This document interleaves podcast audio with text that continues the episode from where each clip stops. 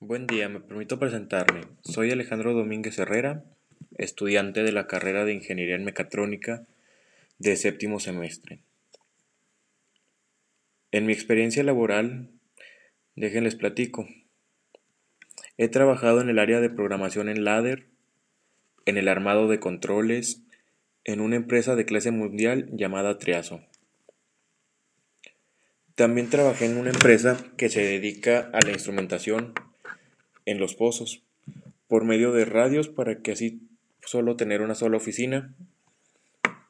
En esta misma hacíamos los controles para el manejo de válvulas, arranques suaves y de motor.